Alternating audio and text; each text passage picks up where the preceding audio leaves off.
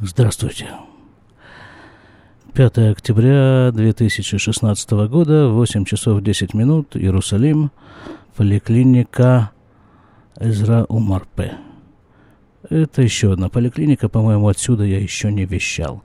Эта поликлиника тоже находится в одном очень религиозном районе Иерусалима. Район называется Шхунат Хабад. Хабадный квартал, так можно, что ли, перевести. Да, кстати, с Новым годом. Потому что вчера и позавчера мы здесь в Израиле праздновали наш еврейский Новый год. А сегодня третий день Нового года, и это день поста – пост Гидалия. Вот, и у меня такая теплится очень слабая надежда, что сегодня будет немного людей, у меня будет возможность записать этот подкаст, этот выпуск. Ну, потому что, ну, кому же в ум придет в пост идти в поликлинику? Хотя, с другой стороны, ну, а когда еще ходить в поликлинику? Тем более, что это пост такой ну, этот пост допускает больным людям возможность кушать, пить. Пост еврейской традиции предусматривает э, полный отказ от еды и питья. Ну вот давайте сейчас я распечатаю, распечатаю я список, э, очередь, собственно говоря, очередь на анализы. Дело в том, что человек, который идет в поликлинику, к врачу или на анализы, неважно, неважно по какому поводу, он должен заранее связаться с поликлиникой или связаться с э, централизованным таким э, отделением э, больничной кассы и назначить очередь. Ему там говорят, когда точно ему прийти. Давайте посмотрим, что у нас тут на сегодня назначено.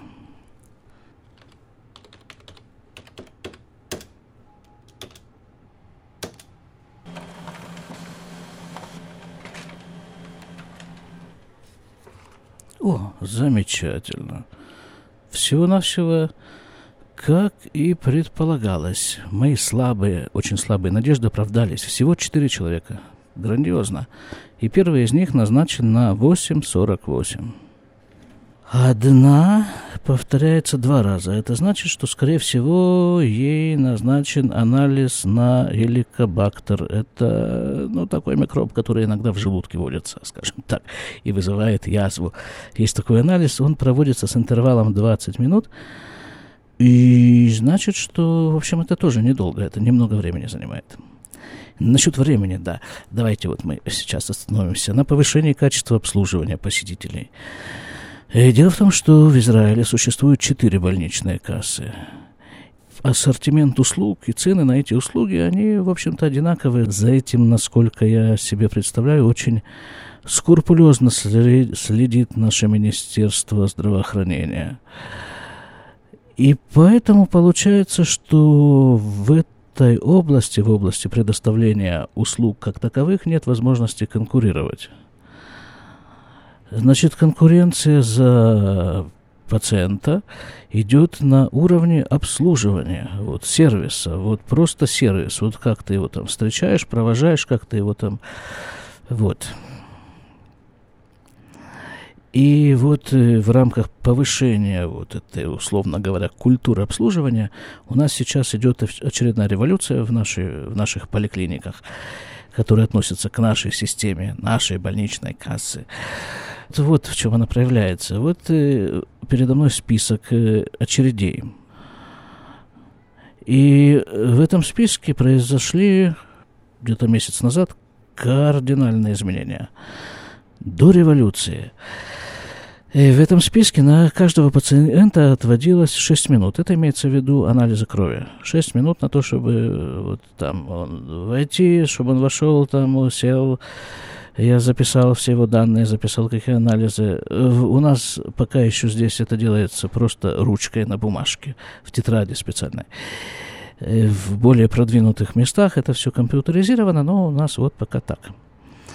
Вот, и все это, сам анализ и прочие, прочие там разговоры занимали 6 минут. Теперь на каждого дается 8 минут. Но зато мне вменяется в обязанность эти 8 минут там, ну, просто взять у него карточку и провести ее в компьютере, и посмотреть, а что там ему вообще положено. Там его положено взвесить, там его давление померить, там еще там чего-то ему сделать, там, и вообще поговорить с ним, спросить, как дела. Тут ведь еще одна такая, ну, наверное, я раскрою колоссальную профессиональную тайну, но ничего страшного. Проведено было такое исследование, да, ну, люди переходят из одной поликлиники в другую. И когда люди уходят из нашей поликлиники, ну, это, конечно, явление нежелательное, да, потому что нам ведь нужно чем больше, тем лучше, да. Чем больше людей, тем больше денег нам перепадает от нашего Министерства здравоохранения. В общем, люди – это наше все. Количество людей. И вот провели исследования. Э, вот те люди, которые покидают нашу больничную кассу и переходят в другие – о, звенят. Сейчас мы им ответим. Хадрахот шалом.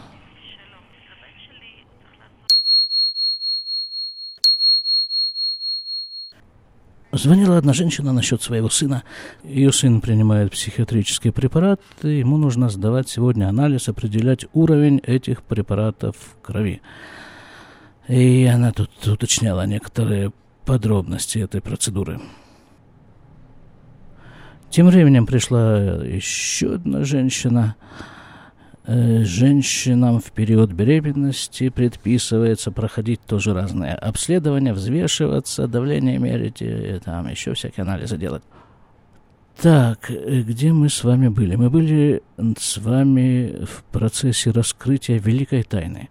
Так вот, люди, которые уходят из нашей поликлиники, не только из нашей вообще, люди, уходящие из поликлиники, провели обследование, и чтобы, ну, чтобы что-нибудь у них такое найти общее, и нашли у них одну общую деталь.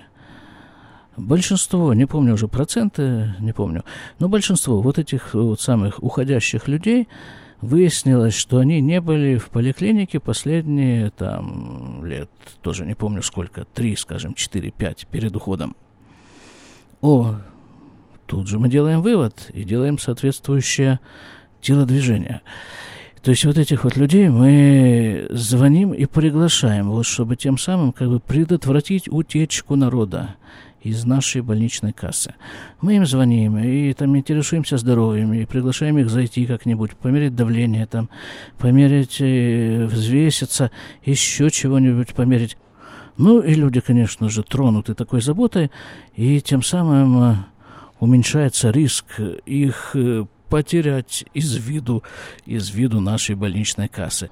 Еще вот этот вот звонок, да, вот когда представитель больничной кассы, поликлиники звонит человеку домой и интересуется, как там вообще он, и не болит ли у него чего, и не зашел бы он как-нибудь, ну, просто повидаться. Как бы это звучит очень трогательно, но на самом деле тут э, нет особой заботы о здоровье этого человека. Забота о собственном здоровье, о здоровье медработников, которые хотят кушать. А любой дополнительный пациент, находящийся на учете в э, больничной кассе, в любой, в том числе в нашей, это некоторые дополнительные копейки, которые складываются в очень и очень большие шекеля. Я тут еще говорю несколько приглушенно, вот так вот, несколько тайком, не потому что я страшную тайну открываю, а потому что мы вдвоем сегодня работаем, у меня в соседней комнате еще напарник. Так вот получилось, что на вот этих четверых, которые должны прийти, э, нас сегодня двое. Ну, это вот бывает. Потому что народ, скорее всего, просто недоумевает вообще, как можно в пост работать? Разве может поликлиника в пост работать? Это же у нас, опять-таки, я подчеркиваю, ультрарелигиозные районы. А в ультрарелигиозных районах, точнее, ну, вообще нормальная, здравая логика человеческая. У тебя пост, ты не ешь, не пьешь целый день. Значит, чего тебе? Сиди дома там, а лучше лежи дома. А куда тебе? Зачем тебе? Какая работа может быть? А нет, нет. Работаем. Да, вот эти вот листочки, которые напечатал вот там, где написаны очереди, в какое время какой человек записался и когда он должен прийти. Один из них вывешивается на дверь с наружной стороны, и там, ну, народ приходит, ну, имеется в виду не сегодняшний день, а вообще нормальный, стандартный день. Приходит э, масса народу и смотрит там, куда, когда, кто за кем, кто когда и так далее. А вот тем временем я залез в интернет посмотреть, что там происходит. И происходят замечательнейшие явления. Например, вышел очередной подкаст, очередной выпуск «Чаймастера». Называется он вот так. «Умань, концерт и Новый год». Сейчас быстренько займемся его скачиванием. В чем одно из преимуществ, колоссальных преимуществ этой работы, что есть доступ к интернету. Так, следующее дело, следующее дело вот в чем заключается. Просто на сегодня заготовлена некоторая тема такая, глобальная тема, связанная с моей психиатрической учебой. Но я не могу, потому что вот должны прийти люди, вот буквально уже записанные на прием. И я не могу начать разворачивать эту тему. Вот сейчас как раз пришла та самая женщина, которая в списке записана два раза. Оказалось все даже проще, чем я думал. Просто обычный анализ крови. Обычный анализ крови на беременность. Есть такой тест, анализ крови, который позволяет определить беременность, беременна ли женщина на, от 6 до 12 дня после овуляции он становится положительным. Очень популярный в народе анализ. Есть, конечно, еще такие специальные полоски, такие продаются в аптеке, их опускают в мочу, и вот по изменению там каких-то там специфических особенностей этих полосок Дома просто это все без посещения поликлиники, покупается в аптеке такой набор. Дома делает женщина анализ и вот определяет, есть ли беременность. Но анализ крови точнее, скажем прямо. И точнее, и чуть-чуть раньше он э, определяет наличие беременности. Да, так я не могу никак э, свернуть на вот эту основную глобальную тему, намеченную на сегодня, потому что для этого требуется некое сосредоточение. А народ идет и сосредоточиться не дает. Но как только будет какое-то окошко более-менее вместительное, вот в него я и влезу с этой своей темой. 11 часов 20 минут, закончились тем временем анализы крови которых было действительно очень и очень немного, но зато между анализами были еще всякие занятия, в основном почему-то связанные с беременными женщинами, которые приходили на так называемый МААКАВ, то есть, э, как это по-русски-то сказать, отслежка, нет, ну, как бы, наблюдение, вот, наблюдение. Наблюдение включает в себя измерение давления, взвешивание и анализ мочи, который делается тут же на месте – ну, чтобы предупредить всякие нежелательные явления, осложнения, скажем так, беременности. Ну, слава богу, все, все было нормально. Давайте я все-таки попробую озвучить главную тему сегодняшнего выпуска. И это связано опять, это связано с моей учебой в психбольнице. Я в прошлый раз рассказывал, да, что нам вменили в обязанность пройти курс психиатрии – шесть, э, шесть занятий должно быть. Четыре из них уже прошло, вот два, два грядут. В прошлый раз я обещал, я выполнил это обещание, спросить у одного из лекторов, а не, э, нет ли вот какого-то немедикаментозного лечения психоза. Если уточнить этот вопрос, то он звучал так – если у человека, у больного шизофрении, скажем, развивается психоз, и вот если в, этот, э, в это время не делать ему никакие инъекции, никаких лекарств ему не давать успокаивающих, просто наблюдать за ним, чтобы он не причинил вреда себе или окружающим, а что вот будет. и сколько времени этот психоз может продолжаться, и, наверное, наверное же он когда-нибудь закончится. Я спросил, э, буквально вот на последнем занятии, спросил у одной из лекторш этого курса, задал этот вот вопрос, она была однозначно, только медикаменты. Потому что она говорит, психоз сам по себе – это страшное состояние, это колоссальные страдания человек испытывает в психозе. И некоторые из них, которые осознают, что вот у них начинается психоз, и это их не первый уже психоз, они просят их привязать. Вот привяжите меня, потому что неизвестно, что он может натворить в этом психозе. Так что она говорит только, только лекарства. Зачем человека мучить? А вместе с тем я слышал, я уже не помню совершенно где, как, что, какая-то клиника то ли была, то ли есть где-то там, э, где-то там, где-то там в каких-то заграницах, где пытаются вот именно так лечить э, шизофрению, не давать людям лекарства. Не знаю, есть такая книга, говорят, даже если она на русском языке, но я не знаю, не фамилии автора этой книги, ни название этой книги, ничего не знаю, пытался найти в интернете, не нашел. Зато набрел на форум больных шизофренией, который тоже, в общем-то, если и не единогласно, то подавляющим большинством своих постов говорят о том, что, ребята, не играйтесь, пейте там таблетки и колитесь там, уколы колите, и не играйте с этими психозами. А психоз, как выяснилось, из этого форма может продолжаться вообще 2-3 года. Ну, это все говорят сами пациенты, люди, которые на себе это все переживают. Что называется, не дай бог. А поговорить я сегодня если уж предоставляется возможность, хотел на самом-то деле о лекторах. Во многом эта тема навеяна этим курсом психиатрии, а во многом другими лекциями, которые я прослушал в последнее время. Речь идет о лекциях, которые являются обязательными. То есть мне на моем рабочем месте вменяют в обязанность прийти и прослушать вот такую-то лекцию или вот такой-то курс лекции обязательно.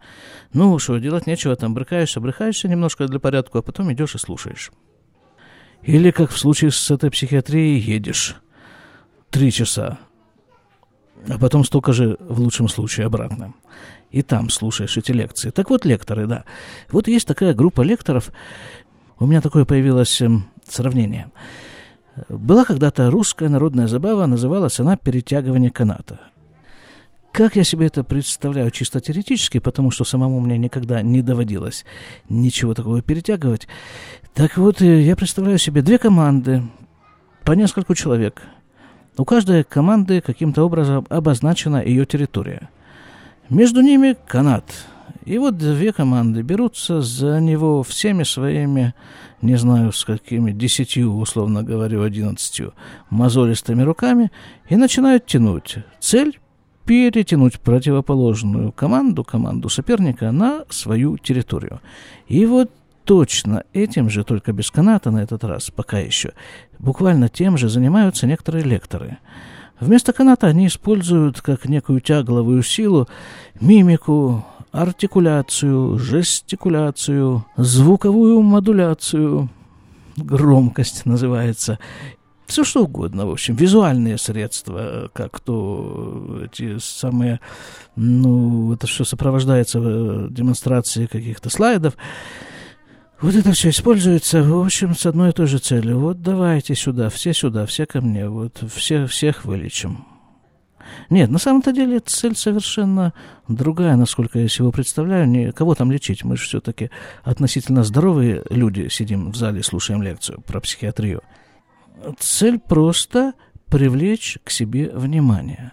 А, как правило, привлечение к себе внимания строится на неуверенности в себе.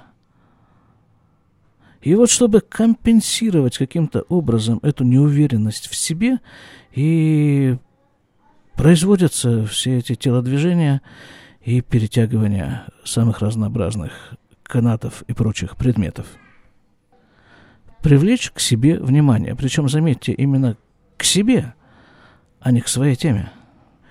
Потому что когда человек хочет привлечь внимание к своей теме, происходит прямо противоположное действие. И вот это действие я наблюдал на курсах психиатрии на одной из лекций.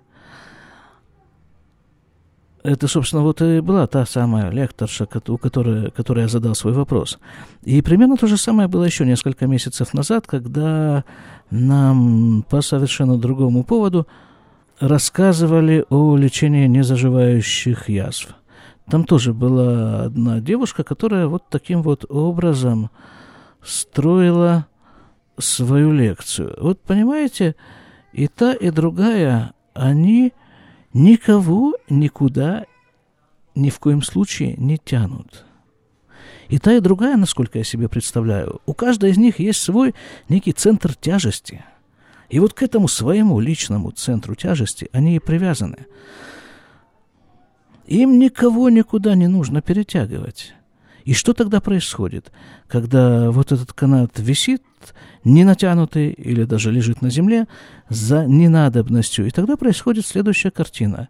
Люди, вот та вот самая, как бы условно говоря, противоположная команда, они сами приходят на твою территорию.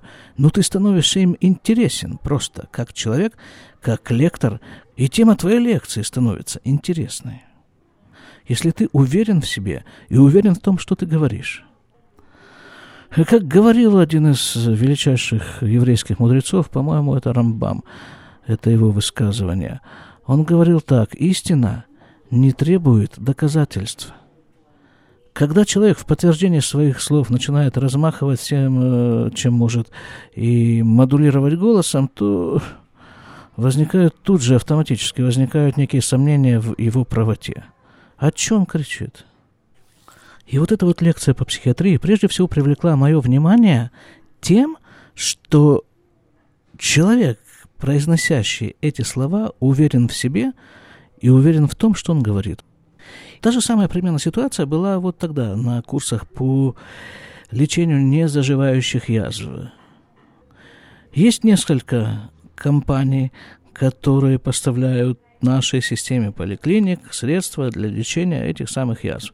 эти компании время от времени нам устраивают лекции. Ну, чтобы, понятно, чтобы протолкнуть, продавить свой товар для лечения язв. И как-то обычно э, мы уже знаем этих э, лекторов, которые выступают на таких э, встречах. И как-то обычно вот совершенно отчетливо чувствуется, что человек хочет тебе чего-то продать. Это его цель.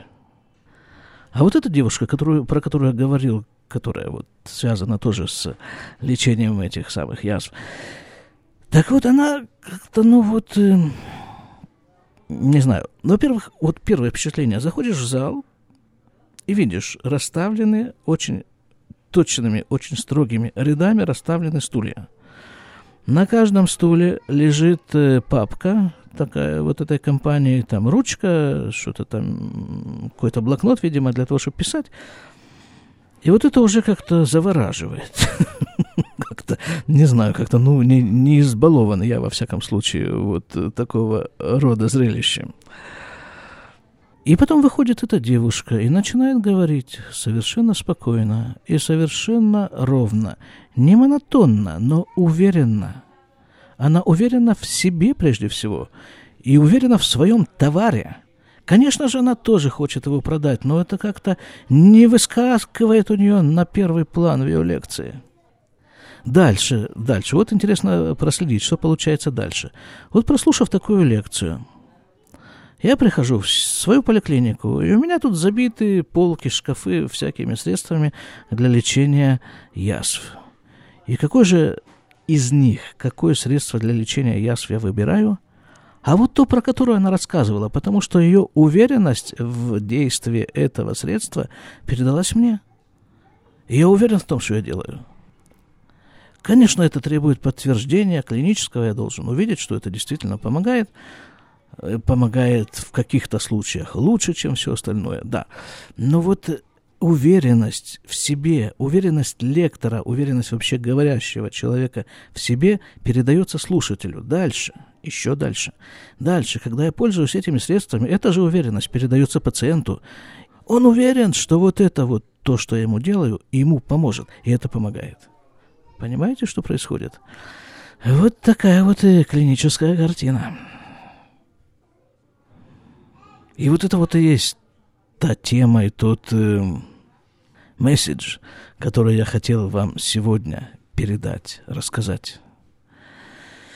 Тем временем на часах 11.37 работать мне еще здесь час 20 минут. Народ все-таки, видимо, решил поголодать и не приходить сегодня в поликлинику. Ну, хорошо, я оставлю на всякий случай включенным свой звукозаписывающий агрегат. Если будет что-нибудь интересное, обязательно вас задействую.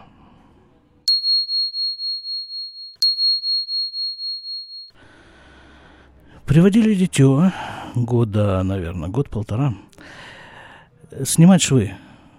Довольно распространенная травма у детей – Маленькое дитё, которое еще не умеет толком ходить, идет, падает вперед, ударяется подбородком, а пол или там землю что-нибудь ударяется, и поскольку кожа у него еще нежная, а прямо под кожей находится кость, кожа на подбородке рассекается. Получается такое, как будто он порезался.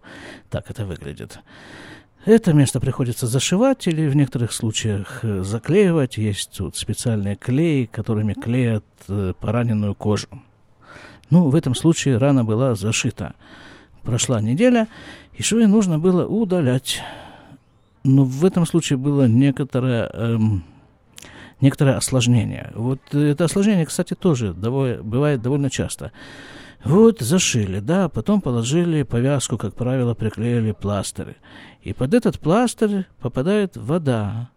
Умывается там ребенок. И не только у ребенка, у любого человека, у взрослого тоже попадает вода под пластырь, и она вызывает э, мацерация, да, опять приходится пользоваться медицинскими терминами, терминами. Мацерация, отслойка эпидермиса. Ну, в общем, некоторые изменения кожи вот там, вокруг раны. И края раны меняются настолько, что это не дает ей возможности нормально заживать. И рана под швами не заживает. Швы, во всяком случае, снимаются, потому что ну, они оказались бесполезными. И заживление вот этой раны занимает раза в два, в три больше времени, чем, чем обычные швы. Так что, ребята, вывод вот ко всему вышесказанному. Если у вас есть зашитая рана, а может быть даже не зашитая, просто рана, и на эту рану положена повязка, то ну, постарайтесь постарайтесь, чтобы вода под этот пластырь не попадала. Когда человек принимает душ, то используется для этой цели такой найлоницмад, он здесь называется в Израиле, такой вид э, полиэтиленовой пленки, что ли, который используется на кухне, заворачиваются в нее продукты, он очень плотно прилегает к тому, что в него заворачивается. Вот этим же самым полиэтиленом можно сверху защитить, защитить э, повязку от проникновения влаги. Потому что влага там внутри, опять-таки, очень мешает. Другое совершенно дело, если это, ну, скажем, операционная рана, да, ее зашили, наложили там скобки, может быть, и оставили открыто. И вот ее можно, ее можно мыть, ее можно мочить с мылом. Здесь дело в том, что вода там не задерживается долго. Вымыли, вытерли, оставшаяся влага испарилась, и она не мешает заживлению раны. Вот, вот на этом замечательном Э, сообщение мы и закончим наш сегодняшний выпуск, потому что времени уже 12.45, через 15 минут происходит самое радостное в течение рабочего дня событие – это выход с этой работы. Тем более сегодня пост. Не есть, не пить. Еще часов, наверное, до 7 вечера. Будьте здоровы, будьте счастливы. А самое главное, не допускайте попадания влаги под пластырь. До свидания.